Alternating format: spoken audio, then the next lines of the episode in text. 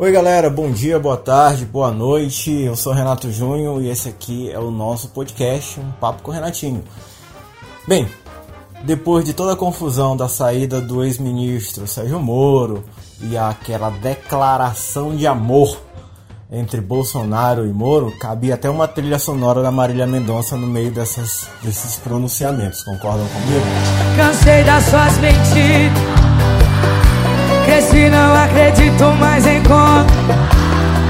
Não adianta vir com baixaria.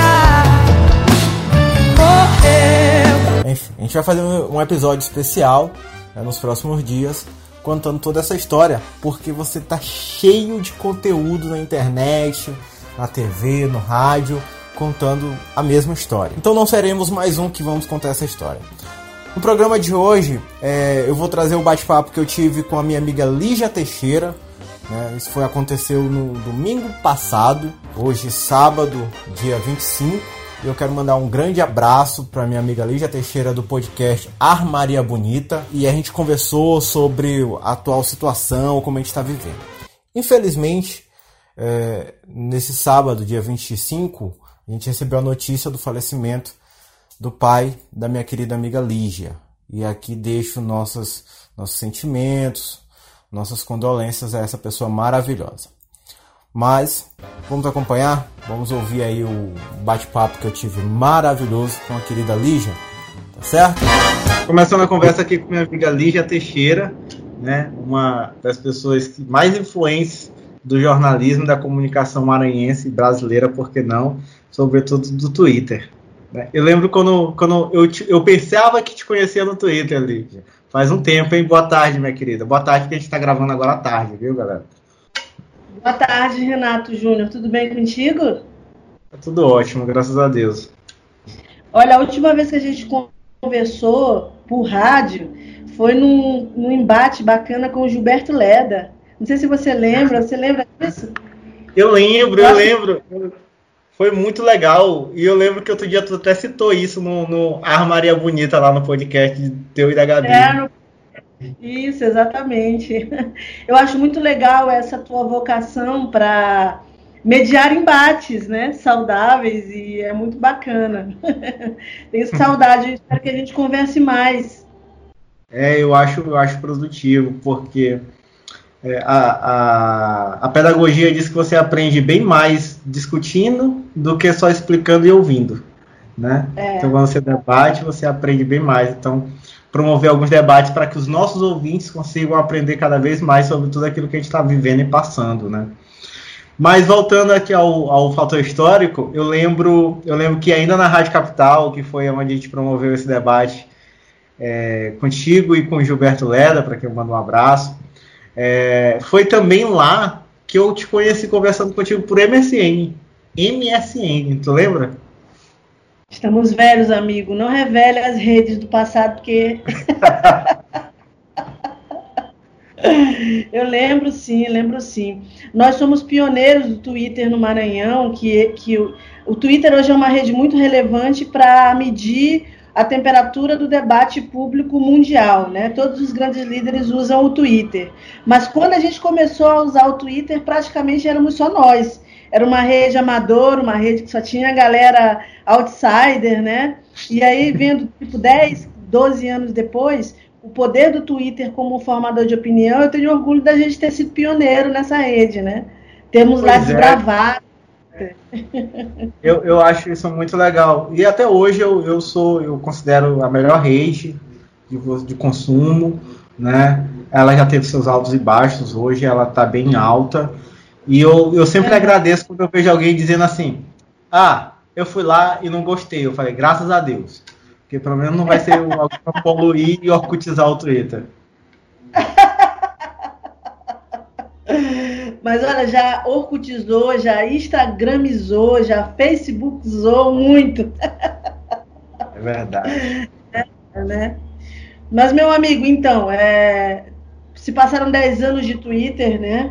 E que a gente está, pelo menos eu, tô, eu vou fazer 11 anos no Twitter agora em 2020, e a gente percebe como é, as temperaturas né, do debate público são construídas lá no Twitter, mas a gente vive um momento muito delicado também numa rede social como é o Twitter, que é uma rede de polêmica e é uma rede que os humores estão muito exaltados. Né? A gente está num momento inédito do século XXI, que é vivendo uma pandemia que vai mudar completamente a lógica de relacionamento social. E o Twitter, eu acho que também nesse momento delicado que a gente vive, é uma rede que mede muito como a gente está construindo essas relações sociais no momento, né? Você não acha, não? É, eu acho, ela tem se demonstrado principal vetor de, de, de opinião e também tem sido o combustível de polarização, podemos dizer assim. Você vai para o Twitter e aí você lá você levanta a bandeira do lado que você é. E ali os embates começam. Eu ainda sinto muito por conta dos, dos, dos algoritmos que te colocam em bolhas. Por exemplo, no é. meu Twitter, o meu Twitter parece que todo mundo pensa igual a mim. E eu tento fugir um pouco disso, saca? Eu falo assim, não, não é possível, né? Que todo mundo pense igual a mim, porque aí eu vejo no Instagram ou no Facebook alguém pensando de forma diferente, eu falei, mas no meu Twitter isso não aparece. Felizmente a rede ainda tem isso, né? Já no Twitter do cara do outro lado, que pensa diferente, ele também se acha certo porque todo mundo pensa que é um algoritmo ali da rede coloca ele na zona de conforto dele. Eu ainda acho isso bem ruim. O, tweet de antiga, o Twitter de antigamente não tinha isso. Era todo mundo colocado numa vala comum e se, se, se matem aí, né? É verdade, é verdade. Isso é um problema porque o Twitter eu acho que ajudou a alimentar essa falsa dicotomia que a gente vive entre economia e vida, né? Que o Bolsonaro é. quer vender, como se economia é, garantir a economia do país fosse abrir mão da vida ou vice-versa, né? É, o Bolsonaro é, tenta emplacar esse discurso de que a gente precisa garantir a, manutenção da economia, da sociedade, como se isso tivesse totalmente desconciliado da importância de salvar as vidas num momento tão complicado como esse.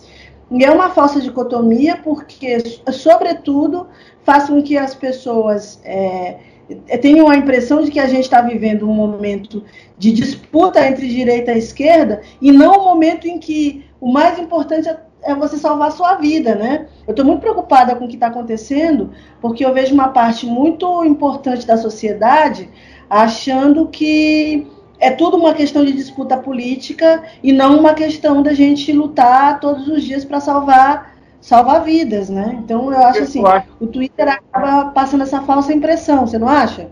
É, eu acho que a, a, a discussão, para mim, na, na, minha cabeça, funciona da seguinte, da seguinte forma.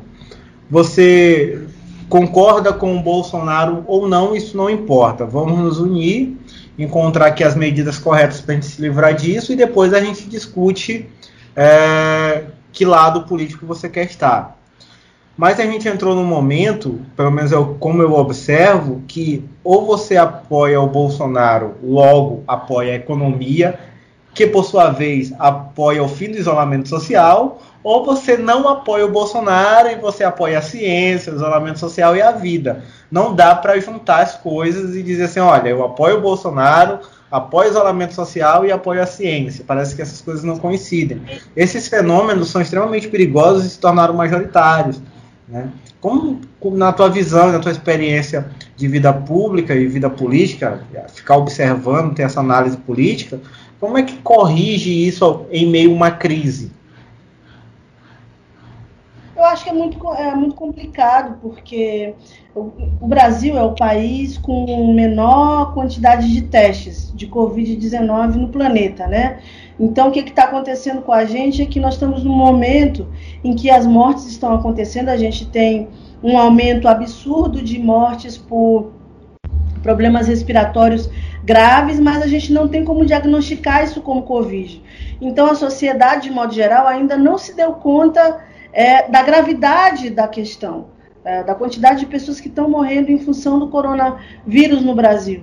Então, é, uma parte da sociedade tem a impressão de que a gente vive uma normalidade e que essa história de afastamento social é um plano diabólico da esquerda, ideológico, para é, fazer um boicote ao sistema econômico do país. Então, assim, Renato, eu acho que é, a opinião pública ainda não se deu conta exatamente da gravidade do que a gente está vivendo, por uma série de fatores. Eu acho que você acompanha as redes sociais e você viu o que aconteceu de sexta-feira para cá. As pessoas estão relaxando o isolamento social, tem campeonato de futebol, de futsal pela cidade, tem culto em todos os lugares, os bairros vivem uma normalidade porque as pessoas ainda não perceberam do ponto de vista da experiência concreta delas, o que de fato a gente está vivendo. Então, eu acho que o discurso do Bolsonaro, de dizer: olha, a gente tem os governadores que querem destruir o Brasil, obrigando os trabalhadores a ficar presos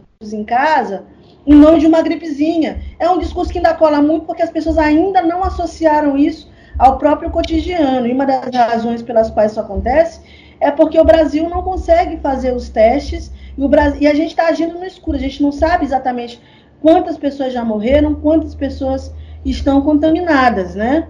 Então, assim, vi... essa visão. Pois não. Eu vi falando disso, eu vi outro dia nesses posts que a Secretaria de Saúde tem feito para dar o boletim diário, né? E aí eu acho que foi de sexta para sábado aumentou mais de 200 casos, né? E alguém comentou assim: como é que pode? aumentar 200 casos de um dia para o outro, sendo que no dia anterior aumentou somente 20 casos, muito por conta da aceleração do, dos testes, né? E um outro ponto, tu falou muito bem disso, que as pessoas acreditam ser, ser é, uma, uma, uma armação, gripezinha da China, é um plano arquitetado para a China derrubar a economia mundial, aquelas coisas eu, quando eu ouço isso e vejo isso, eu não sei se isso acontece contigo, mas eu me sinto extremamente fracassado, como se a gente que trabalha na comunicação e tem incansavelmente a, a prerrogativa de levar a verdade, a informação, fosse tivesse sido tivesse fazendo um trabalho inútil, a ponto de não fazer chegar nessas pessoas uma informação correta. É, eu, eu sinto essa frustração também. E é uma frustração muito dolorosa, porque a gente vê pessoas próximas a nós pessoas que, que, que são importantes para nós, na rua, se reunindo para ver lives com a família, é, indo fazer suas compras na feira, como se nada tivesse acontecendo. E são pessoas que de repente a gente pode perder a qualquer momento, porque a gente está à beira de um colapso do sistema de saúde. Eu acho que é muito importante dizer que uh, o Covid-19 é uma doença que vai gerar repercussão grave somente para 5% mais ou menos da população. Vai precisar usar respirador, vai precisar usar acompanhamento médico, leito, etc. Mas eh, um milhão de habitantes em São Luís, né? A gente está falando aí de milhares de pessoas que vão precisar acessar o sistema de saúde ao mesmo tempo. E por mais que o governador Flávio Dino, e eu vejo o, empenho do governador todos os dias buscando leito em tudo e quanto é lugar. É muito admirável ver o trabalho incansável do governador para conseguir leito, mas por mais que ele trabalhe por leitos, se as pessoas continuarem na rua vivendo como se nada tivesse acontecido, em pouquíssimo tempo a gente vai ter um colapso tão grande do sistema de saúde que as pessoas vão morrer por falta de atendimento médico, vão morrer porque precisam de um, um, um, respirador para poder fazer o auxílio pulmonar e não vão conseguir e vão morrer no meio da rua. Então eu fico, eu, eu fico além de frustrada, eu fico com muito medo pelas pessoas que eu amo, sabe? Familiares, amigos, pessoas que ainda não conseguiram compreender a dimensão do que a gente está vivendo, Renato Júnior. E é, eu já vejo gente falando aí do pós-corona, né? Todo mundo dizendo, olha, a vida vai ser muito diferente depois que essa pandemia passar. A gente vai ter outra lógica de relacionamento, a, a própria organização do emprego no mundo vai ser difícil e tudo mais, mas eu estou muito preocupada com hoje, sabe? Eu estou muito preocupada com o sistema funerário, eu estou muito preocupada com uh, como o governo vai lidar com essa necessidade de garantir que as pessoas fiquem em isolamento, sem trabalhar, mas ao mesmo tempo tendo uma renda. A gente está numa capital, tem muita gente que vive de trabalho informal. Os 600 reais do governo federal estão demorando uma vida para chegar e mesmo esses 600 reais não vão dar conta de garantir a sobrevivência desse pessoal todo ao longo desses meses em que a gente vai ter que ficar em isolamento. Então é tudo muito preocupante, é tudo muito doloroso para mim pessoalmente, sabe? É, eu tenho a impressão que a gente, para gente, a gente superar esse problema, a gente vai ter que contar muito com o milagre. O milagre que o Bolsonaro diz: ah, brasileiro não pega nada, corre, é, dorme no esgoto, se joga no esgoto e não acontece nada. Para a gente escapar de uma catástrofe no Brasil, é só assim, só o brasileiro não pegando nada, sabe? Mas a gente vê os indicadores aí, você citou os números oficiais da Secretaria de Saúde, há 30 dias, 18 de março, quando a gente teve o primeiro caso, é, prime o primeiro óbito, a gente passou exatamente 30 dias, nós temos 1.205 casos e já estamos chegando aos 50 óbitos oficiais, sem contar a subnotificação. Então, levando em consideração que esse vírus ele cresce exponencialmente, como é que a cidade não vai estar daqui a 15 dias? Então, eu, eu fico muito assustada com isso e acho, é, para terminar essa, esse, essa parte da reflexão, que os nossos homens públicos pré-candidatos à, à, prefeitura, pré-candidatos a vereadores, mesmo deputados estaduais e deputados federais, eles estão muito distantes de discutir o que, que, a gente, o que, que vai acontecer com a cidade depois que a gente passar por essa catástrofe terrível, sabe, Renato? Me preocupa muito essa ausência de homens públicos discutindo o futuro da cidade, econômico, social, é, de todas as formas, entendeu? Para mim, isso tudo é muito complicado. Entendi. É, Lígia, tu falaste aí algum, alguns aspectos lá no começo, falando sobre as pessoas que a gente gosta, e ainda mais dentro daquela história das informações que as pessoas negligenciam. Né? Como é que tu tem tratado essas pessoas? Né? Aquela pessoa que tu gosta, e aí ela te manda uma mensagem no WhatsApp, ou então tu lê na rede social dela um absurdo, tipo, não precisa alarmismo, os hospitais privados Sim. não ocuparam ainda nem 30%, dá vontade de ter um tapa na cara e dizer assim, cara, acorda. E aí tu vai lá e diz assim, olha, não é verdade. E a pessoa teima contigo dizendo que é verdade. Como é que tu tem tratado essas pessoas? Renato, eu sei que você é um fã de ficção, de filmes, de séries e tudo mais. Eu também sou. A maioria dos filmes que eu vejo sobre apocalipse, seja de pandemia, seja de aliens, é, seja de é, guerras biológicas, todas essas narrativas ficcionais, elas têm em comum o fato de que as pessoas demoram muito para associar a catástrofe à própria experiência pessoal, né? Tu vê aquele personagem lá super achando que não, isso está acontecendo com todo mundo, não vai acontecer comigo. E eu, eu vejo muito, é engraçado você ver essa transmutação da narrativa ficcional para a tua realidade cotidiana. Então, assim, as pessoas que eu conheço, eu cresci na periferia, eu nasci num bairro boêmio de São Luís, que é a Madre Deus, e, e frequentei bairros da periferia a vida toda, e a periferia é muito sociável, né? As pessoas na periferia têm muita dificuldade de, de comprar algumas narrativas que a gente compra muito facilmente nas redes sociais. Então, está todo mundo vivendo como se nada tivesse acontecido. E quando eu vou conversar com as pessoas, olha, fique em casa, tem muita gente que diz assim: ah, é muito fácil para você, comunista de iPhone, ficar em casa, funcionária pública, tem que ter salário garantido no final do mês. Só que eu tenho que trabalhar e eu preciso sair para ganhar a vida. E o sair para ganhar a vida vira o sair também para confraternizar, vira o sair para viver a vida como se nada tivesse acontecido. Então, o que eu tento fazer com as pessoas é dizer para elas: olha, a gente está passando por uma maré complicada, mas a gente precisa seguir o que as autoridades sanitárias dizem. E as pessoas, elas realmente encaram isso como ficção. Elas acham que você está tá contando uma história é, contaminado pelos meios de comunicação, pela Globo, sei lá por onde. E, e, não importa se as pessoas são próximas à esquerda ou próximas à direita, se votaram no Bolsonaro, se votaram no Haddad. É, a vida da maioria dos ludovicenses é muito distante daquilo que eu encaro é, como de fato é a realidade do coronavírus no Brasil. Eu, sou, eu venho da história, eu sou graduada em história. E eu estudei na universidade é, muitas pandemias, da Idade Média até a última pandemia mais grave que a gente viveu na República, que foi a chamada gripe espanhola do início do século. Matou um presidente da República, o Rodrigues Alves, lá em 1918. Mudou a lógica é, da organização social, principalmente no Rio de Janeiro, no início do século XX, só que ninguém lembra da gripe espanhola. Ninguém Cara, sabe como a gripe espanhola. Inclusive, Sim. falando da gripe espanhola, vou te recomendar um podcast. Eu até recomendei nas redes sociais, não sei se tu ouviu, Vida de Jornalista, da semana passada, Sim. que o Rodrigo Alves fala justamente como a imprensa tratou a gripe espanhola. Eu estou pensando seriamente em passar ele aqui na rádio, porque ele é muito bom e traz a clareza, os fatos e algumas semelhanças da atualidade.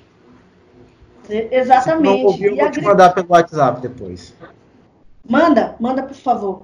Não cheguei a ver. Mas a, a, gripe espanhola, ela, ela, inclusive a segunda onda da gripe espanhola, ela matou mais do que a primeira onda. É importante falar a respeito disso.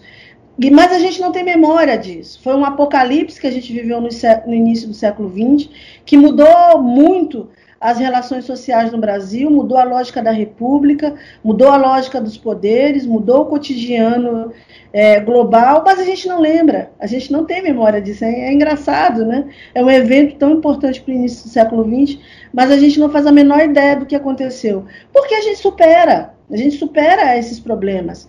As coisas elas vão passar, a gente vai viver uma pós-pandemia. Mas isso vai ter um custo muito alto para todos nós, né?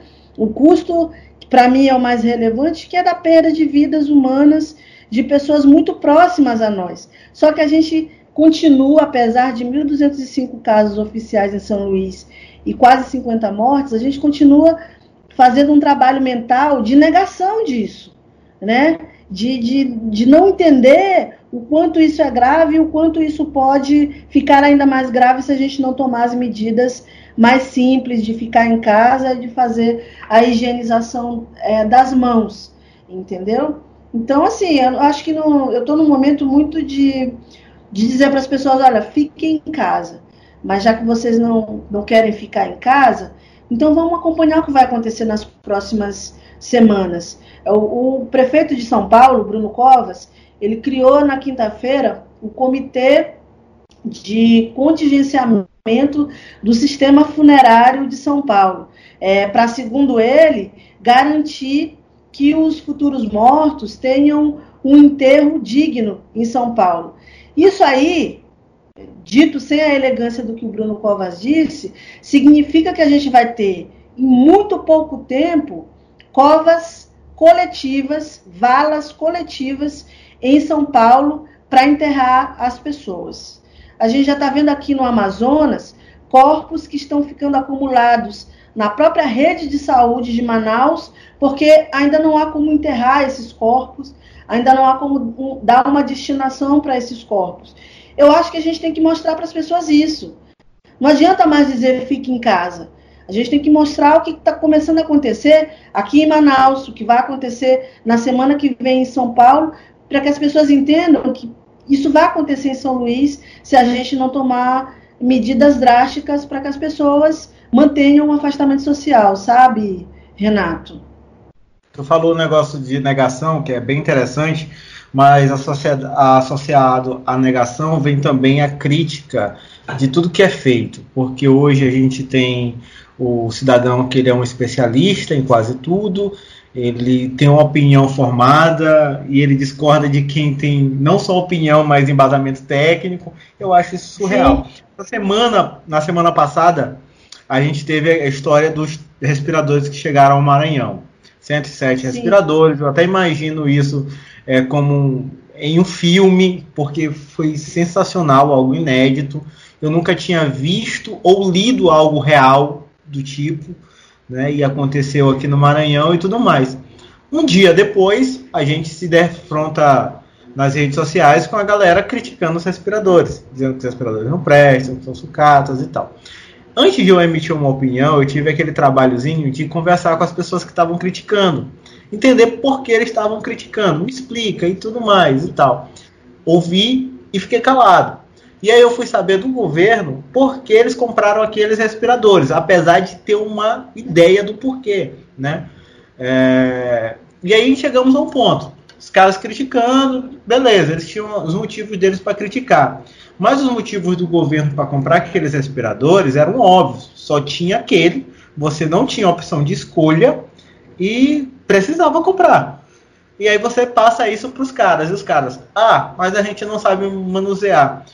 Antes de a gente criticar essas pessoas e dizer assim, pô, cara, gasta tua energia para aprender em vez de criticar, né? O que, que leva a pessoa em um momento de guerra, porque é um momento de guerra, não a tradicional com balas e canhões, mas guerras contra um vírus e informação principalmente. Informação virou munição de guerra na atualidade. É, as pessoas começam a criticar as armas que são dadas a elas para salvar vidas. O que, que leva uma pessoa a ter um pensamento como esse, a ter posturas como essa, só para ser do contra? Você sabe que o, o, Nelson Rodrigues, grande jornalista brasileiro, cronista de futebol, é, escreveu livros muito, muito interessantes, inclusive sobre a intimidade da vida sexual brasileira, né? Ele dizia que antigamente os idiotas eram poucos e ficavam calados exatamente porque eles sabiam que eles, er, eles eram idiotas e por isso ficavam calados. Hoje a percepção é que os idiotas são muitos e por isso são poderosos então eles podem falar o que eles bem entendem, porque eles vão ter uma audiência de outros idiotas muito grande, né? Mas eu não acho que seja só isso. Eu acho que no Maranhão a gente tem uma espécie de autoestima muito baixa que vem do nosso histórico de dominação oligárquica de quase meio século, que nos faz ser muito pessimistas em relação a tudo que o poder público está fazendo, sabe, Renato? É, é, a pessoa que começou a falar sobre a, má, a suposta má qualidade dos respiradores era um profissional ligado a essa questão respiratória, né? Era alguém que tinha uma experiência na área, mas curiosamente alguém que não se deu ao trabalho de ir lá conversar para saber exatamente que respiradores eram, que instrumentos que a gente estava fazendo a aquisição. Ele simplesmente leu alguma coisa sobre alguns respiradores chineses, tomou a conclusão ah, então, como eu sou cara da área, eu vou logo falar aqui o que, o que eu penso. Curiosamente, ele até apagou o post, saiu das redes.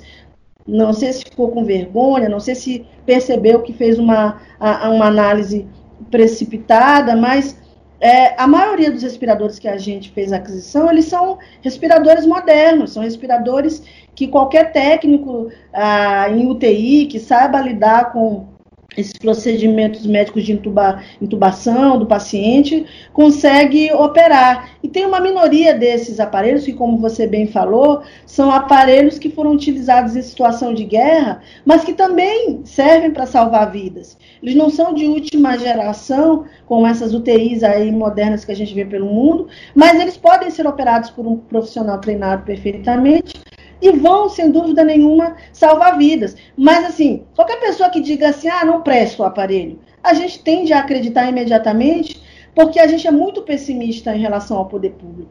A gente está muito acostumado com ações do poder público que visam lucro, visam a corrupção, visam o interesse de empresários, de, de enfim. E a gente tem dificuldade de, de, de acreditar. Mas eu acho que a gente está aí há cinco anos do governo Flávio Dino. Maranhão é, tem sido um estado que se destaca no meio dessa crise global horrorosa que começou mesmo antes da pandemia, e a gente tem sobrevivido de uma maneira é, brilhante, conseguindo é, ser um Estado com excelentes resultados fiscais e econômicos, porque a gente tem um, um governo muito sério.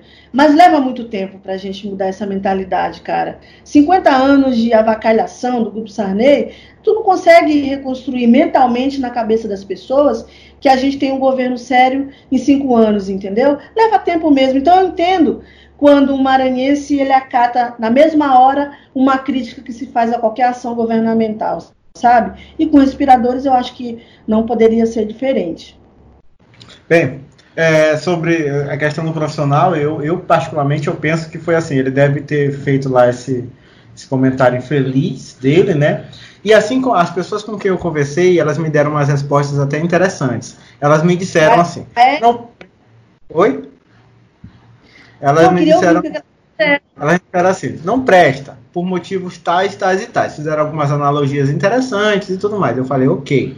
Não serve? Ela disse, serve, mas não é o melhor. É como se você estivesse correndo é, uma maratona, uma corrida de carro com um Fusquinha velho contra uma Ferrari. Aí eu, tá, eu não entendo, eu não questiono. Beleza, eu fiquei ali guardado na minha ignorância. E aí, depois que eu voltei para a pessoa e disse, olha, o motivo é esse.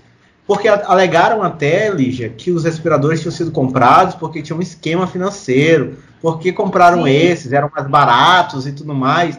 E aí eu fui saber que eles eram até três vezes mais caros do que, que a galera queria comprar, né? E aí eu fiquei, aí eu expliquei. Aí ela me disse assim, enfim, isso é o que menos importa. O problema é que nós profissionais a gente não sabe disso, porque a gente está lá trabalhando. Chega para a gente a informação que os respiradores não prestam, de um, de um colega nosso, a gente acredita. E aí a gente realmente rechaça essa, essa, essa ideia, essa, esse conceito. Mas, se é esse que a gente tem, é esse que a gente vai usar. Se é para salvar a vida com esse, então vamos salvar a vida com esse. Bem aí foi o posicionamento que eu acho que depois a galera voltou nesse cara que surgiu com o post e disse assim, cara, tu tem outro? Não tem, então é esse que a gente vai fazer e para de botar gosto ruim nas coisas. Porque foi um pensamento de uma pessoa que não tem nem a vida política envolvida. É, então, essa questão de não ter a vida política envolvida. A gente está acompanhando, desde que essa pandemia avançou no mundo, uma disputa global por todos os insumos relativos à Covid-19. É, a gente viu Mandetta, que virou herói nacional, não sei o quê, é, era o cara admirado por todo mundo. O Brasil, o Brasil levou um baile dos Estados Unidos, que a gente tanto bajula, que o Bolsonaro ajoelhou, é, com pirataria moderna. Os caras interceptaram os aparelhos que a gente tentou comprar lá no início da pandemia. E não interceptaram só os aparelhos do Brasil. Os americanos saíram comprando os aparelhos que iam para todos os demais países, para superpotências como, por exemplo, a Alemanha. Né? A Angela Merkel, inclusive, denunciou a pirataria dos Estados Unidos. Eles pegavam os fornecedores no meio do caminho e falavam quanto é que vocês querem por, esse, por esses equipamentos. E o, veio o Flávio Dino e, e raciocinou o seguinte: bom, se os caras estão lá fazendo pirataria moderna, como é que a gente vai fazer? A gente vai fazer uma estratégia para é, enganar os caras. Então, assim, é, a gente está falando de um produto que é hoje o mais cobiçado no mundo inteiro para salvar vidas. E de repente o Maranhão, um estado do extremo norte do país, consegue uma carga significativa de 107 desses aparelhos e as pessoas estão vendo toda essa disputa global e não conseguem valorizar a, a ação do Maranhão. Eu fico impressionada, é isso que você falou, de, de não entender o contexto político do que está acontecendo no planeta, de não entender a complexidade do que está acontecendo e de repente querer colocar é, chifre em cabeça de cavalo, sabe? É, a, gente tem que, a gente tem que começar a aceitar que a gente é capaz também, que a gente consegue negociar, que a gente consegue garantir é, conquistas como essa e parar de colocar defeitos, sabe? Ter um pouquinho mais de entendimento do que está acontecendo no planeta e valorizar a ação, a ação dos nossos homens públicos. Eu não bajulo político, eu acho que político não é herói. A gente não tem que ver político como superstar, como super-homem, capitão América, capitão isso, capitão aquilo. Políticos são homens públicos, funcionários públicos, servidores que precisam agir de acordo com os compromissos que eles pactuam com a sociedade. E ponto. Mas eu acho também que as, os acertos eles precisam ser reconhecidos na medida do esforço que o homem público emprega para isso. E o governo do Maranhão teve uma ação é, brilhante nesse sentido. Por que a gente não assume? Porque a gente tem complexo de vira-lata, né? Porque a gente tem, a gente acha que tem sempre uma teoria da conspiração por trás daquilo. E não é assim, gente, né? Muito é bem. isso, Renatinho. Acho que a gente já falou demais, né? É. é, é Elígia, a gente falou mais é. cedo sobre o pós-corona e é algo que a gente sempre, de vez em quando, a gente para e pensa e sonha, né? E depois do corona? Sim no começo, eu te confesso que no começo eu pensava que isso ia durar duas semanas, três semanas, aqui pra gente. Mas aí eu vi a galera não respeitando quarentena, aí eu vi tudo acontecendo no mundo, né? E aí eu fiquei assim, não, isso vai demorar bem mais. E aí eu fiquei preocupado e tal. Mas a gente tem que. A gente começa a pensar no pós-corona. A galera fala que a realidade social, a realidade social, econômica, ela não vai ser a mesma que a gente vivia, até as relações de trabalho, conceitos de algumas coisas. até o conceito do próximo do próprio dia de semana, ser segunda, domingo, sábado, até isso está mudando no, no, na quarentena e eu acredito que vai se estender para o pós-corona, né? A gente consegue ficou provado para os nossos empregadores que dá para trabalhar de casa, que dá para fazer reunião pelo, pelas redes sociais e tudo mais. Mas como é que tu consegue vislumbrar para o Maranhão? E tu falou mais cedo sobre a ausência dos, dos personagens políticos é, principalmente aqueles que, que, que têm ali uma, um planejamento de pleitear ali a prefeitura de São Luís, a prefeitura de uma cidade do interior, os personagens políticos no, no geral. É, essa ausência dele. Como é que tu consegue ver é, o Maranhão, nossa cidade, no pós-coronavírus? Porque eu acredito, que eu acredito que a gente vai vai chegar lá no final e vai ter que voltar à realidade de uma situação muito diferente daquela que a gente entrou. A gente está vendo aí, para essa semana, empresas quebrando, pequenos negócios falindo porque não tem como se manter. E aí tem uma série de críticas que fica para depois sobre isso, mas tudo isso vai gerar uma mudança nas relações das pessoas e também nas relações institucionais. Como é que você está vendo tudo isso? Cara, então, né? A gente está aqui na luta diária pela sobrevivência, porque não sei como é que tá a tua rotina, mas todo dia de manhã, quando eu acordo, eu busco pensar no meu corpo, puxar a respiração para ver se eu estou respirando de maneira normal e se eu não tenho nenhum tipo de, de sintoma. Todo dia de manhã é essa experiência de pensar, acordei viva, beleza, vamos lá para mais um dia, né?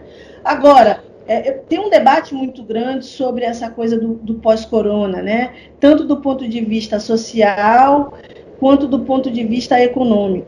Do ponto de vista social, me parece que a gente vai ter que reorganizar a nossa vocação de sociáveis que nós somos, né? A gente gosta muito de contato, a gente gosta muito de olhar nos olhos, a gente gosta muito de se tocar. E o que a gente vai ver muito a partir do pós-corona é aquela relação asiática das pessoas com a máscara, independentemente da circulação do vírus, né? Eu acho que a máscara vai ser um instrumento de etiqueta social exigido para a convivência, né? Essa coisa da gente fazer as reuniões é, de home office pelo Zoom, pelo Google Meet, pelo Skype, elas vão ser mais frequentes também, né? Agora, do ponto de vista econômico, eu acho que é o que é mais, para a gente é mais desafiador. É, São Luís é uma cidade, como eu falei anteriormente, uma parte significativa da sociedade vive do trabalho informal, vive do trabalho em que a agregação de valor é, qualitativo ela é muito baixa e a gente vai ter que migrar para esse, esse tipo de trabalho em que o virtual tem uma intervenção muito importante, porque se a gente já tinha com a tecnologia uma tendência do desaparecimento de profissões tradicionais, que a gente conhece hoje, com o coronavírus, o desaparecimento dessas profissões mais tradicionais, ele vai ser ainda mais vertiginoso. Então, a população vai ter que se reinventar do ponto de vista educacional, do ponto de vista das oportunidades de trabalho, para entender como é que esse novo mundo vai funcionar, porque a crise econômica vai tirar é, do cenário uma série de empresas que vão quebrar e que não vão voltar, e uma série de atividades que eram necessárias antes do corona e que não vão mais ser depois do corona, e uma outra quantidade de atividades econômicas que vão renascer, que vão, aliás, que vão nascer nessas novas demandas sociais que a gente vai ter. Eu acho assim, ó, a gente pode ter eleição esse ano ou pode não ter eleição esse ano, porque vai depender muito do tempo em que o vírus vai levar para a gente poder começar a conviver com a proximidade social novamente.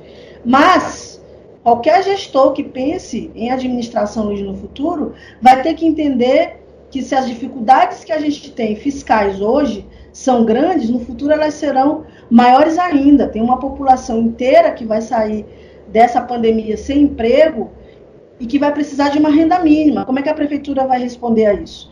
A gente vai ter aí uma quantidade de mortos que pode ser muito relevante e que vai exigir nova organização do sistema funerário e do sistema social da cidade, inclusive garantindo renda mínima para milhares de famílias que vão perder pais, mães, tios, pessoas que mantinham a renda nessas famílias. Como que a prefeitura vai oferecer uma renda mínima para essas centenas de milhares de famílias que vão ficar desassistidas? A gente vai ter uma nova demanda por saneamento básico, porque a higienização ela vai ser uma necessidade de sobrevivência. As pessoas estão percebendo que lavar as mãos é uma questão de vida ou morte. Então, ter água em casa, em todas as casas, e ter saneamento básico vai ser ainda mais relevante. Só que a gente tem um gap terrível de saneamento básico em São Luís.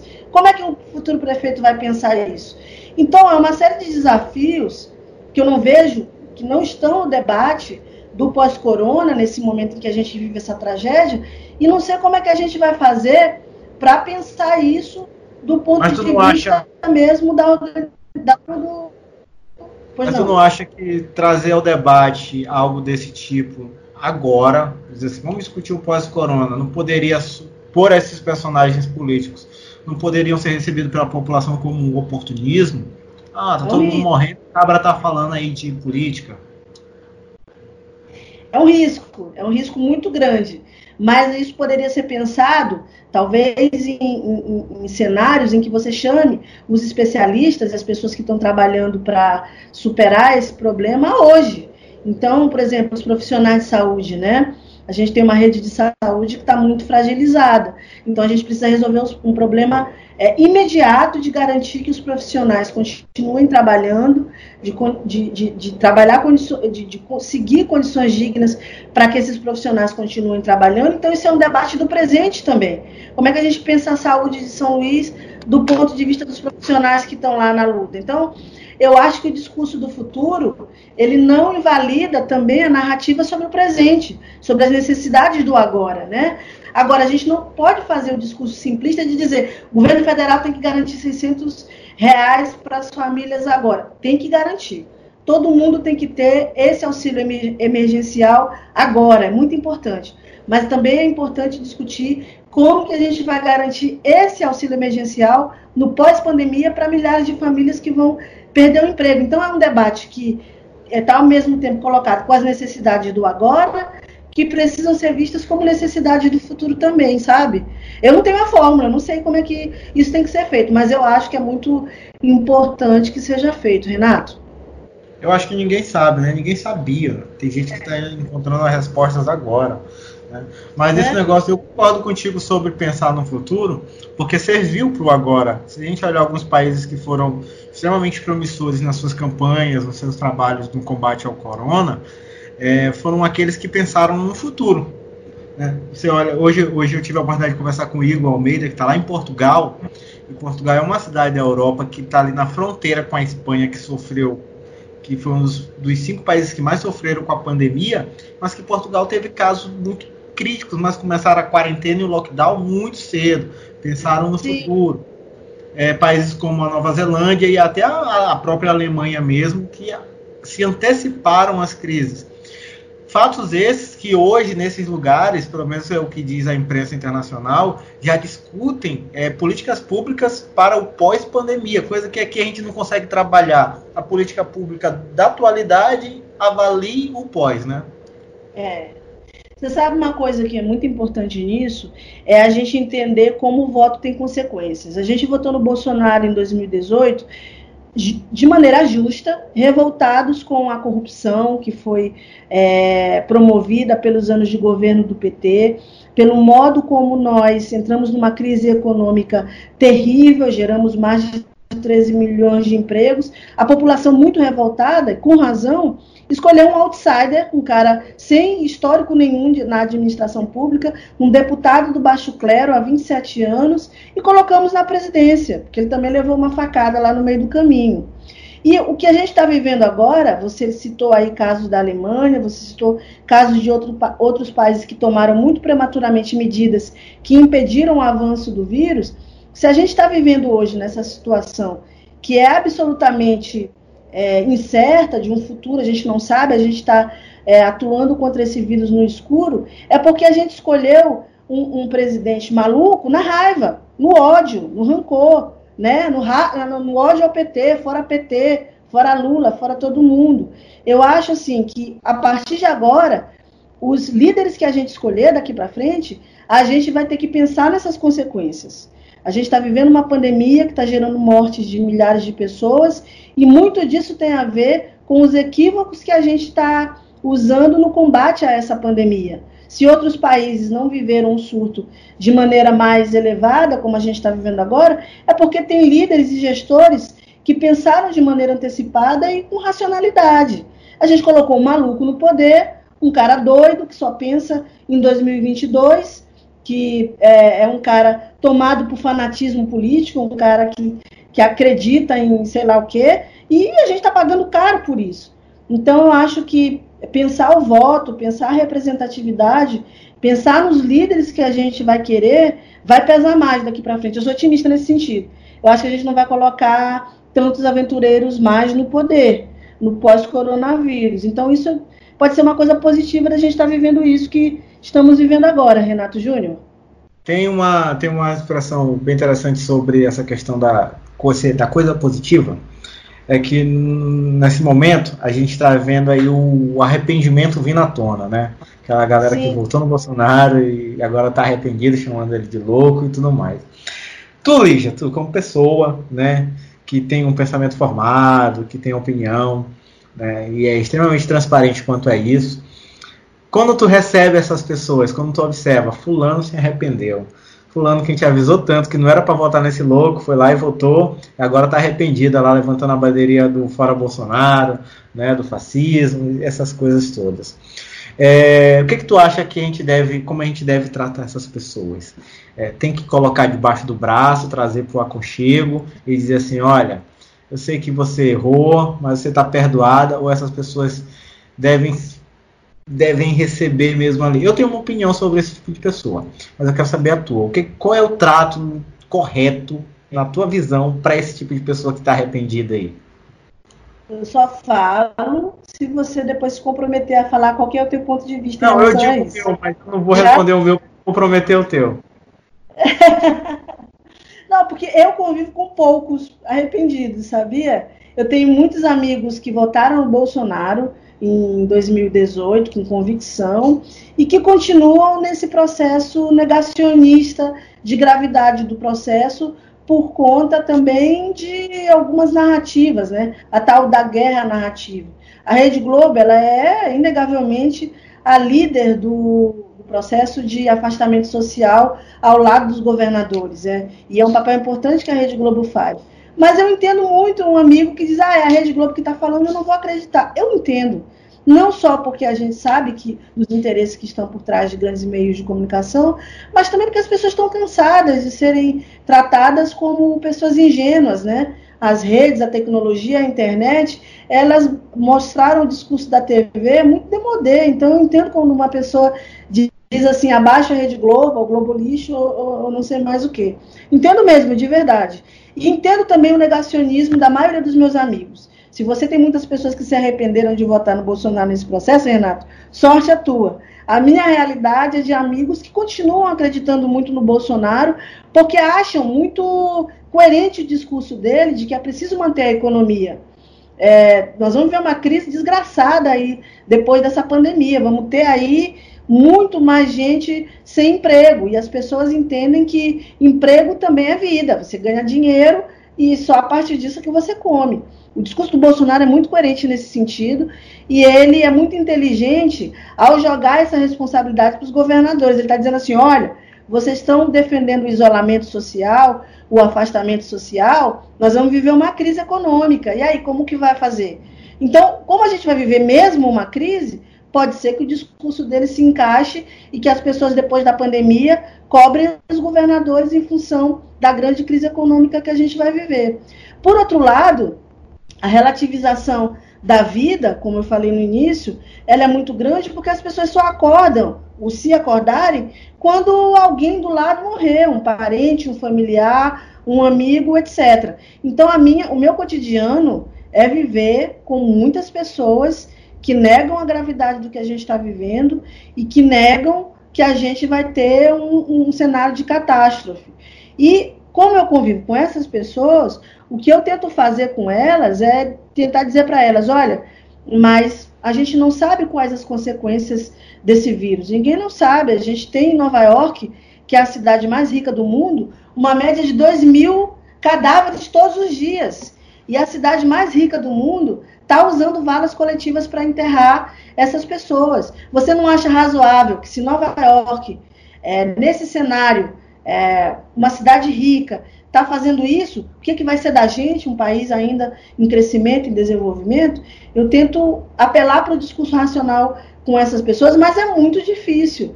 Me parece que a gente vive uma, uma espécie de transe coletivo, uma seita, sabe?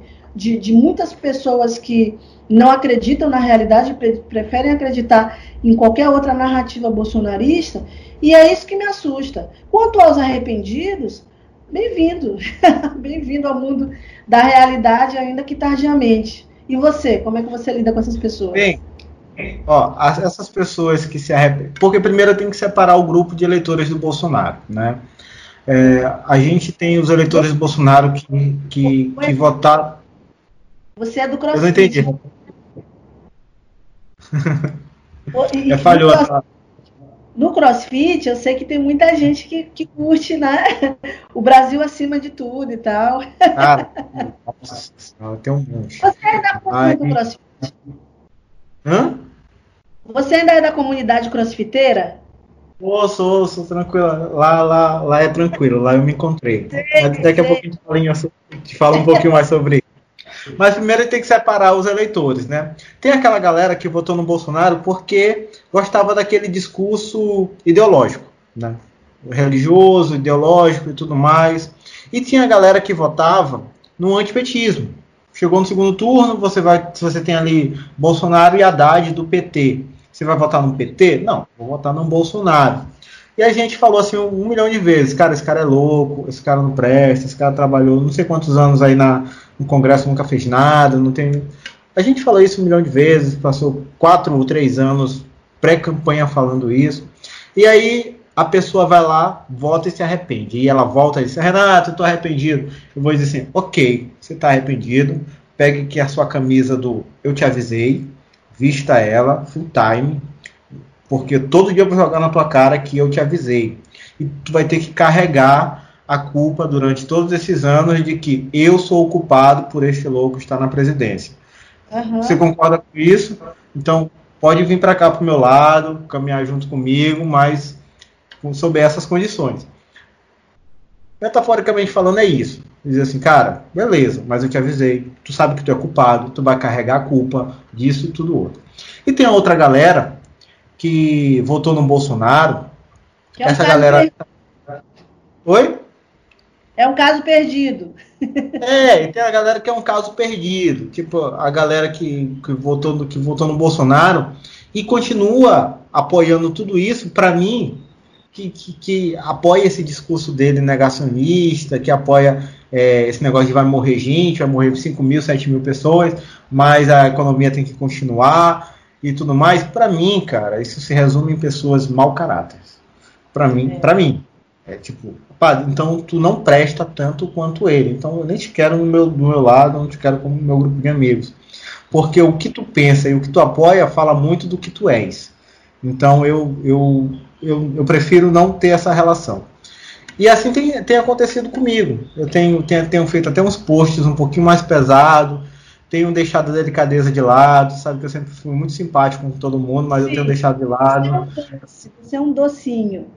Eu tenho trabalhado a CMV com a galera, né? O cara vem me falar uma coisa, eu mando mesmo e para e respondo à altura, porque é assim que se trata com essas pessoas.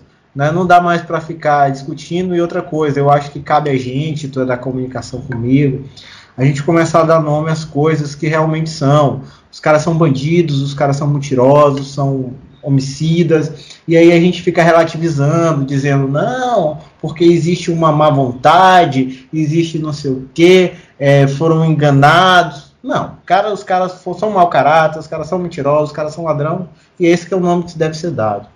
Né? Eu penso assim, eu acho que é assim que deve ser o comportamento. Eu, eu, é um, uma opinião muito particular sobre isso. Sobre a comunidade do CrossFit, Sim, lá tem um monte, até porque o CrossFit de início era uma, é uma, um esporte muito elitizado, que cobre justamente essa classe social de pessoas que são eleitoras do Bolsonaro. Mas dentro do CrossFit, eu tenho um, uma galera lá que estão extremamente arrependidos, que dizem assim, cara, eu vou ter esse é. cara, mas ele é louco, né? Porque eu até entendo, e com assim, igual, eu entendo quem vota no, no Bolsonaro para fugir da corrupção, para fugir do, da recessão. Cara, eu não, eu não sou, eu sempre falo isso na rádio aqui e sempre vou falar. Eu não sou petista, não, não levanto bandeira para partido. Eu sempre segui a linha política e ideológica que eu acredito ser certa. Não precisa de, eu não preciso de uma bandeira para achar que algo é certo ou errado. Né? Então eu sigo isso. Eu, eu reconheço e todo mundo deve reconhecer. E quem não reconhece está tão errado quanto qualquer um que apoia o Bolsonaro. Diz assim: ah, o PT é santo. Cara, o PT não foi santo. Se tivesse sido, não tinha acontecido tudo o que aconteceu. Né? Você tem que olhar. Às vezes eu fico dizendo: não, tem que parar de cobrar autocrítica. Eu acho que tem que ter autocrítica e tem que ter a punição, tem que, tem que não pode mais acontecer. Mas em troca disso, a gente não pode deixar um, um louco dominar o país e acabar com a vida das pessoas, acabar com a esperança das pessoas. Porque a gente está vivendo hoje é uma ausência de esperança. Por exemplo, a gente vê o ministro da Educação que mantém a data do Enem sem observar as condições de ensino é, de, em classes sociais. Galera do Nordeste tem uma dadas as devidas, as devidas separações, mas a grande maioria está tá com aula suspensa, está assistindo teleaula. Nem todo estado tem teleaula. Não está conseguindo Sim. estudar. Enquanto o, o aluno de escola particular, de classe média alta, que também vai fazer o Enem para poder usar a vaga da Universidade Federal, ele tem professor particular, ou ele está estudando em outro lugar, o curso dele está disponibilizando um home office de aula, né? Ele tem, ele tem notebook, ele tem tablet, ele tem internet de alta velocidade e continua se capacitando. Então, quando a gente vê tais comportamentos, a gente vê assim, vocês elegeram um cara que não presta, que não tem quando eu falo cara, é o cara e toda a sua equipe, que não tem zelo nenhum pela vida humana e pela, digni, pela permanência da dignidade da vida humana, é, em troca de um acabou corrupção. Quando não, porque não, não, não entra na minha cabeça, Lígia, não faz sentido que uma pessoa intelectualizada ou supostamente intelectualizada, alfabetizada no mínimo, não saiba que o Bolsonaro era bandido desde sempre. Porque informação sempre teve. Todo mundo mostra, e até hoje tem, que o cara construiu a vida dele baseado, é, escanchado ali, engatado no poder público, sustentando os filhos, as ex-mulheres, ele via para público dizer que usava verba de gabinete para comer gente. Aí você vem dizer assim: não, eu votei contra a corrupção. Fala, você não votou contra a corrupção. Você votou a favor dos seus interesses, não do interesse do país. Então eu tenho esse pensamento. Lá no CrossFit a galera consegue já observar isso. O CrossFit é uma, uma atividade elitizada, mas no início, hoje já é mais acessível a todo mundo. E graças a Deus por isso, porque os boxes, as academias de crossfit começaram a chegar nos bairros mais de periferia, os bairros mais periféricos, então os valores ficaram mais acessíveis e a gente começou a ter uma gente nova ali, né, uma mudança de consciência. Inclusive, até recomendo porque é algo que te faz, é libertador. Essa semana, semana passada eu conversei com a, com a Bia Mesquita, que é de um podcast chamado Grita Mulher, ela é head coach de CrossFit, lá de, lá de Fortaleza, no Ceará. E ela conta a história de várias pessoas que se libertaram. Renatinho, como é que é o nome do podcast para eu anotar aqui, para eu ir atrás? Grita Mulher. Grita ela, Mulher. Grita Mulher. Que ela conta a história de mulheres que se libertaram né, de, todo, de amarras sociais, de, de preconceitos e tudo mais, depois que começaram a praticar o crossfit que ela dá essa visão, mas na conversa que a gente teve na entrevista que eu tive com ela, a gente foi bem mais além. Mas mulheres que, que viviam oprimidas em casa, tem aquela política pública, aquela, aquelas políticas de, de, de, empoderamento feminino e tudo mais, mas mulheres que viviam em casa porque não se reconheciam, porque não se valorizavam, se achavam incapazes, e o CrossFit disse, ó, se você consegue levantar uma barra de tantos quilos, você consegue é arranjar um emprego melhor, se você consegue correr um, fazer uma corrida de 10 km, coisa que era inimaginável para você, você também consegue se livrar desse, desse seu marido que é opressor e abusivo. São, são referências trazidas da, da, da superação de limites dentro do esporte que podem ser aplicados no cotidiano.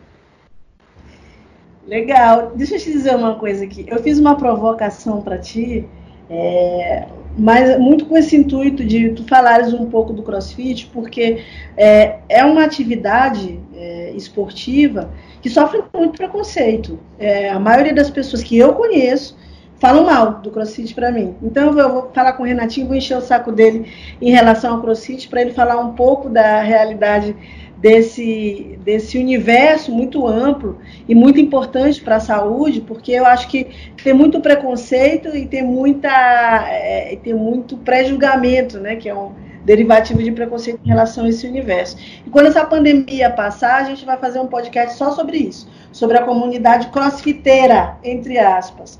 Agora, sim, para a gente ir encaminhando para o encerramento da nossa conversa, refletir um pouco sobre o que você falou em relação à tua perplexidade sobre as pessoas não enxergarem o que está por trás do bolsonarismo, por trás da direita, é, essa direita que eu considero fascista, é, que está no poder no Brasil hoje. E aí alguns amigos meus que são da esquerda, eu sou vinculada muito ao pensamento ideológico da esquerda, mas eu faço críticas muito sérias porque eu acho que é, essa polarização que a gente vive hoje, que ela é muito mais ideológica do que racional, ela tem muito da contribuição do PT, do nós contra eles que o Lula criou, dos pobres versus elites, dos negros versus brancos, dos gays versus heterossexuais. E, e, e isso foi radicalizado pelo bolsonarismo em 2018 e a gente tem um debate político que ele é muito focado nas paixões, ele é muito focado no que a gente acha que a gente acredita sem levar em consideração a realidade. Então, assim, eu não julgo as pessoas que são radicalmente contra o afastamento social, que acham que o Covid-19 é uma gripezinha, porque eu acho que essas pessoas estão contaminadas de um discurso polarizador que a gente já vive há mais de uma década no Brasil. E aí tem um livro que eu queria recomendar, da Hannah Arendt, uma filósofa alemã radicada nos Estados Unidos, chamada A Origem do Totalitarismo, em que ela vai refletir por que, que a Alemanha, um país é, com acesso à cultura, com acesso à educação, uma superpotência desde o final da Primeira Guerra Mundial, caiu nas garras de Hitler. Por que, que um povo, por que, que uma multidão de milhões de pessoas acreditaram num doido varrido psicopata chamado Hitler? E aí ela dá razões culturais, ela dá razões econômicas, razões emocionais para que as pessoas tenham acreditado em Hitler e que ele tenha ascendido ao poder e matado milhões de pessoas no mundo. O que a gente vive mu muito no Brasil é uma era pré-Hitler, é, narrada pela Hannah Arendt, de paixões, de irracionalidade, em que a gente é, se apropria da paixão pelo líder que a gente tem e pouco importa o que ele diga, a gente vai segui-lo porque a gente acha que ele é o melhor antagonista daquilo que a gente odeia, daquilo que a gente não quer. E aí perde a ciência, perde a educação, o ministro vai entrar chamando um Enem sem condições nenhuma de acontecer do ponto de vista presencial, como ele quer. E aí acontece o negacionismo absoluto que a gente vive, pessoas colocando famílias em risco, porque acreditam no discurso de Bolsonaro de que é só uma gripezinha que vai passar e o que é importante é a economia. E para a gente poder entender por que, que a gente trans se transformou nessa nação ignorante que não consegue enxergar por que, que Bolsonaro é um fascista, um assassino, um genocida. Entendeu? Então, é, é, é vamos refletir que caminho que a gente está tomando, porque o Bolsonaro demitiu Mandetta, que é um ministro que chamava a ciência, chamava a razão, para as ações do Ministério da Saúde e fazia isso em articulação com os governadores, e ele foi demitido. E aí o pessoal fala: ah, mas aí a, a, popularidade do Bolsonaro caiu muito. Caiu aqui em São Luís, caiu no Maranhão, caiu no Nordeste, onde a gente tem líderes consolidados, onde a gente tem um líder como o governador Flávio Dino, que tem há cinco anos é, procurado governar com muita prudência, com muita responsabilidade. Mas lá no Sudeste, lá no Sul, lá no Centro-Oeste, a popularidade do Bolsonaro continua muito alta. E ainda que a gente tenha milhões de mortos, familiares, amigos, pessoas queridas que possam partir em função dessa pandemia, ainda assim a gente pode correr o risco de ter um, um líder fascista que seja reeleito em 2022 ou quando houver novas eleições presidenciais.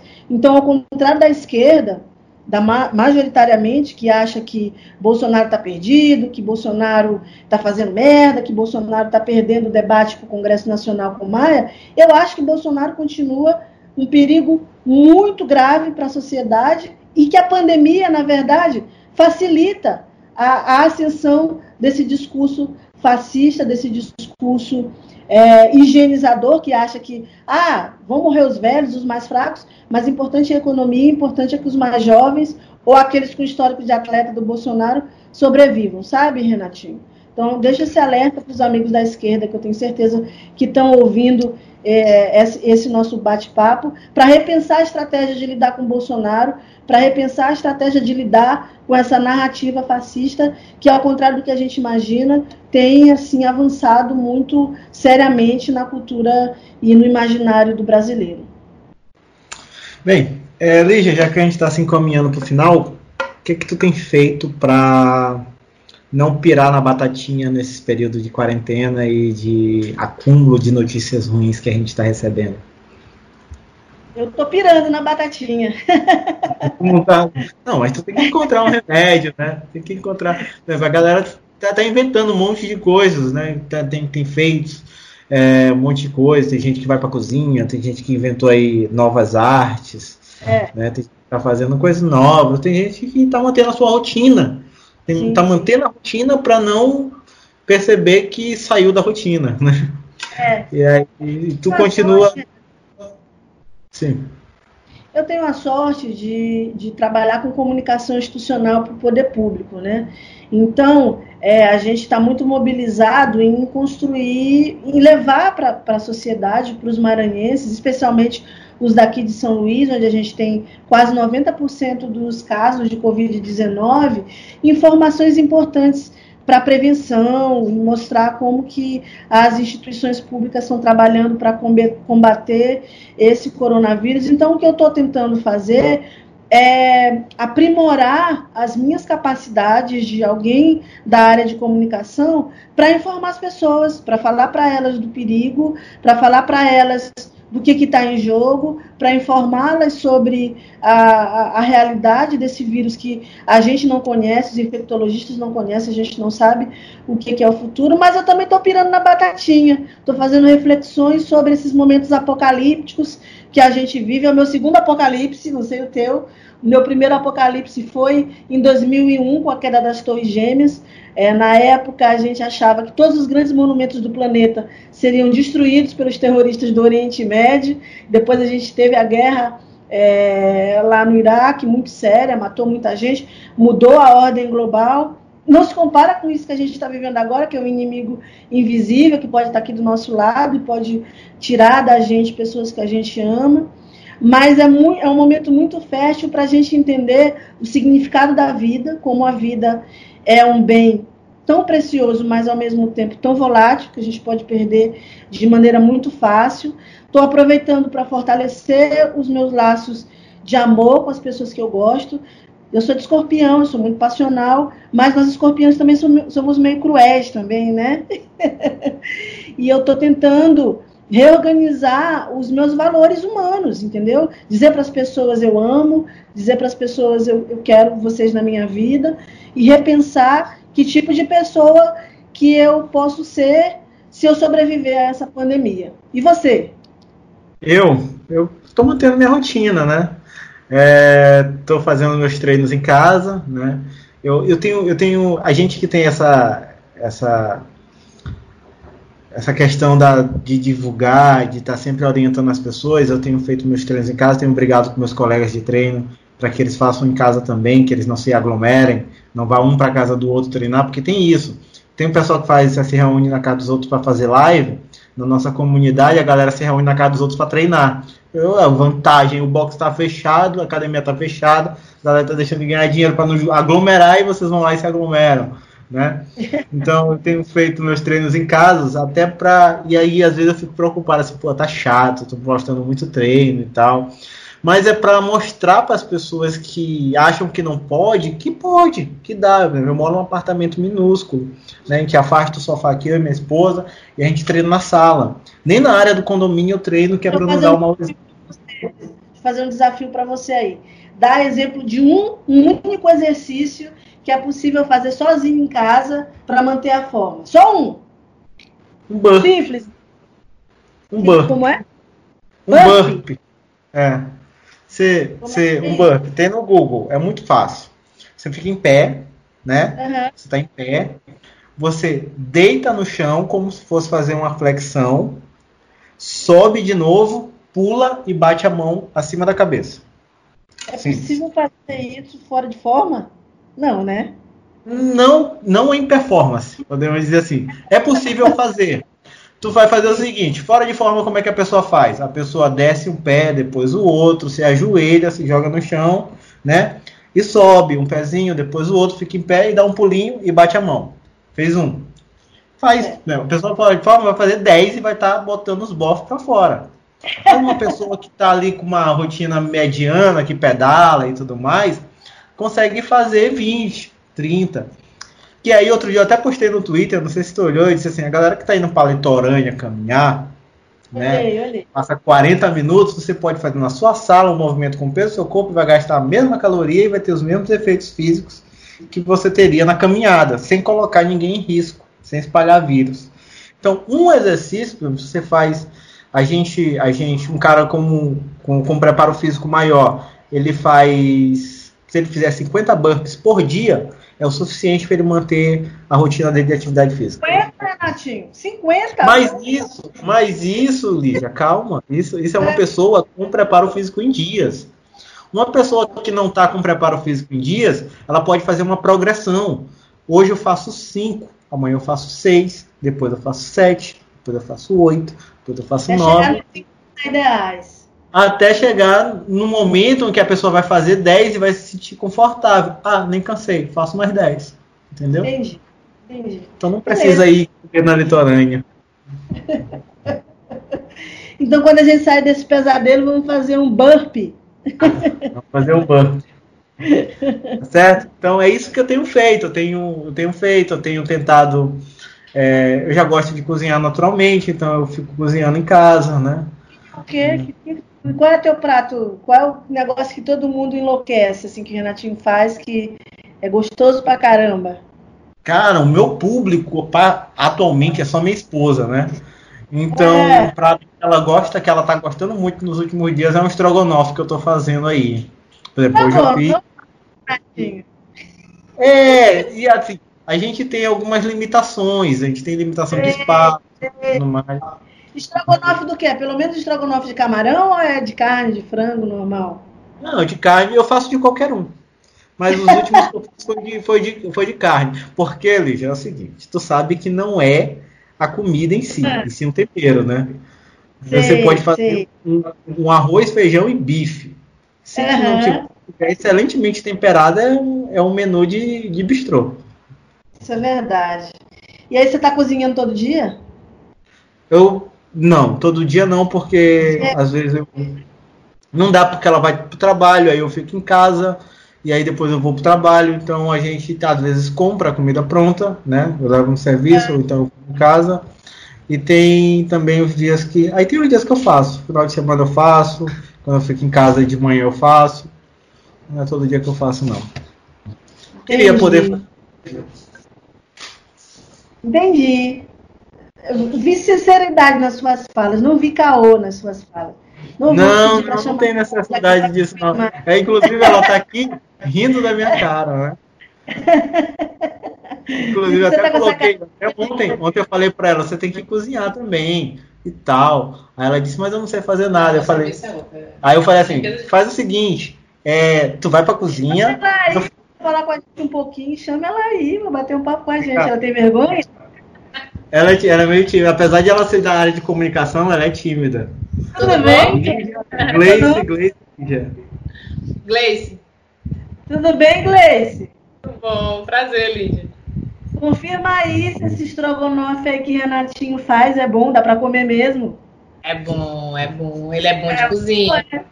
Graças a Deus ele é bom de cozinha, porque se dependesse de mim a gente tava lascado, porque eu sou muito ruim, muito ruim.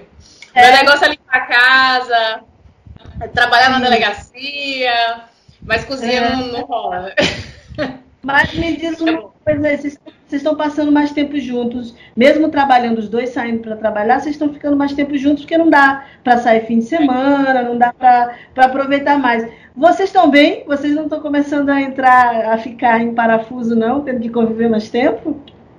Não, outro dia a gente até teve uma conversa sobre isso, porque tem dias que, que um não está muito legal, principalmente porque o, o, trabalho termina às vezes também estressando muito, né? Os dois, né, no caso. Os Tanto dois. Os dois. E aí a gente às vezes chega em casa meio amuado, meio sem vontade de falar. Muito mais do que quando a gente estava numa rotina normal, né? Sim. É, no trabalho sim. só fala nisso, em doença, as baixas estão acontecendo, as pessoas estão adoecendo e a gente está tendo que permanecer e suprir isso então termina ficando muito estressante, muito cansativo cada vez mais. E aí a gente estava conversando sobre isso outro dia, né? Que é, é, tem que haver um entendimento entre os dois para que a gente é, é, compreenda que, que vão existir esses dias, né? Meio sim, mais complicados do que os outros, né? E aí uhum. respeitar o espaço do outro para que, que a gente continue uma convivência é, saudável, né? Bacana. Ah muito bacana. Conversar é muito importante, né? É muito, é muito importante trocar ideia sobre o que está acontecendo para poder conseguir encontrar mecanismos para continuar levando, né? A gente não sabe quando é que isso vai acabar. Elija, tu sabia que eu conheci ela no CrossFit, né? Foi. Eu conheci ela no... É. Sério? Foi, foi, no... foi. Conheci ela no Cross e tal.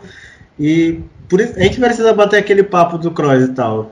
Vai te contar um monte de coisa que tu não sabe. Precisamos. E vocês estão juntos há quanto tempo, hein, Renatinho? Desculpa explorar aí, porque faz tanto tempo, Gleice, que a gente não conversa, que eu estou aproveitando não. a live para a gente atualizar aqui a vida. Vocês se conhecem há quanto tempo? Ele tinha falado de ti já. Tinha falado que te conhece há um tempão. Sim, e aí sim. tem que aproveitar mesmo, né? Agora, agora é o momento também, porque às vezes a, a, a rotina normal, às vezes não deixa que a gente tenha tempo, inclusive, muitas vezes para as pessoas. É engraçado, né? Agora, no distanciamento, a gente termina encontrando tempo para os outros, né? Quando a gente está é mais longe, a gente procura estar tá mais perto, né? É, a gente precisou de uma pandemia mortal para poder realinhar os laços com muita gente, é, é, verdade. Mas não foge aí da pergunta, não. Há quanto tempo que vocês conhecem? Foi.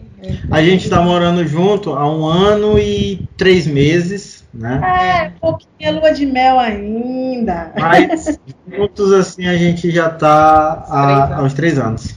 É. A massa, legal, bacana. A gente, a gente, tem um problema com data, eu e ele. É, a gente, a gente é complicado. Aí a gente, aí a gente, às vezes as pessoas perguntam. Ah, é, qual é o dia do, do, do, aniversário de namoro? A gente fica se olhando assim. É, é, foi, a gente se conheceu no ano tal. Um problema. Ainda bem que são os dois, porque aí um não briga com o outro por isso. Sim, exatamente. Eu, eu, super concordo com isso. Eu sou péssima com data. Eu acho que tem coisas mais relevantes do que decorar datas. Coisas é. bem mais relevantes, inclusive. Pois é. Eu estava falando já para ela da gente, né? quando a gente se conheceu, o Twitter era capitanias hereditárias ainda, a gente, a gente pegou cada um uma região ali e depois ele se tornou esse país grande aí que agora é o Twitter. É verdade, é verdade. Valeu, viu, Gleice? Muito prazer te conhecer. Espero que prazer. a gente veja pessoalmente depois dessa pandemia maluca aí. Por favor, vamos sim. Vamos, se Deus quiser, combinar alguma coisa aí pessoalmente. Se abraçar, né? Isso. E foi um prazer. O Renato já tinha falado de você algumas outras vezes aí. Finalmente conheci por aqui, mas Se Deus quiser, a gente se conhece É pessoalmente porque também. eu fico ouvindo podcast, né? Eu ouço podcast um atrás do outro, né? Assim, eu ouço podcast com quem assiste série. São vários ao mesmo tempo. E aí eu, eu, eu vi no de vocês que, inclusive, deixa aqui minha reclamação, que nunca mais saiu nenhum, né? E aí eu, eu, eu fico assim, olha, Gleice, é a Lígia e a Gabi e tal. Aí ela, ah, tá. Mas aí dois dias depois ela já esqueceu o que eu falei. Não, tudo. não. a- a- é o que. Da Gabi. A Gabi Moreira. Ah, sim, sim. Eu já até escutei, inclusive, junto com ele.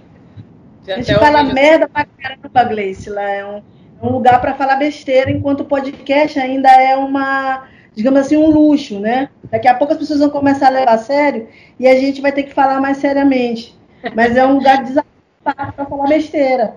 Eu discordo Mas é legal, mas é bem legal. Eu gostei do que eu escutei. Eu achei bem legal. Eu discordo, eu acho que o podcast ele, ele é um lugar para falar coisa séria de forma besta. Você pode falar um monte de besteira para falar de coisas sérias, né? E lá te dá essa liberdade, diferente da liberdade que às vezes a gente não tem na rádio para poder usar alguns termos, para poder Sim, sim.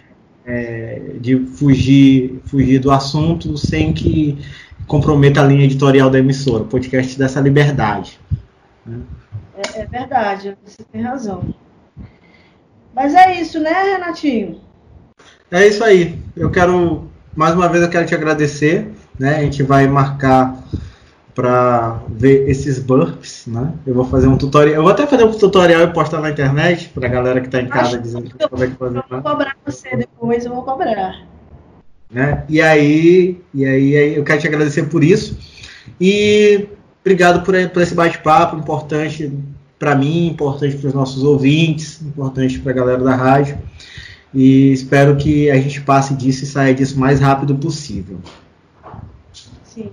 Eu queria agradecer e queria é, fazer um elogio a esse formato que a Rádio Chimbira está adotando de, de conversa, de diálogo, que é muito próximo desse formato que você está falando do podcast, que é mais informal, que mistura cotidiano com informação, com entretenimento, porque a gente passa por um momento emocional muito diferente, né? É uma experiência emocional e de, de vivência, é, de modo geral, muito diferente para todos nós. E eu acho que essa oportunidade de conversar com as pessoas mais livremente, é, de mostrar como que essas pessoas estão estão vivendo esse momento tão extraordinário da história da humanidade, é uma iniciativa muito bacana e elogiar a Rádio Chimbira por abrir esse espaço é, diferenciado de debate e de discussão. Eu espero que depois esses programas fi- fiquem gravados para a gente ver esse momento histórico que a gente está vivendo, com muitos desafios. É a nossa vida que está em jogo. De repente, qualquer coisa que a gente fizer é, que não obedeça ao que as autoridades sanitárias estão dizendo, a gente pode ter uma consequência grave. A gente pode passar esse vírus para pessoas que a gente gosta. Então, é muito legal esse espaço para as pessoas, para a gente trocar ideias, viu? Parabéns pela iniciativa e espero voltar. Depois você me chama aí para a gente fazer um negócio aí em grupo com a galera, chamar todo mundo, Pois é. fazer um A gente vai debate. fazer, a gente vai fazer assim. É, deixa eu só me despedir aqui da Lígia, só para terminar a gravação e a gente continua conversando, tá bom, Lígia? Beijão, galera. Valeu. Cuidem-se, lavem as mãos e fiquem em casa. Importante.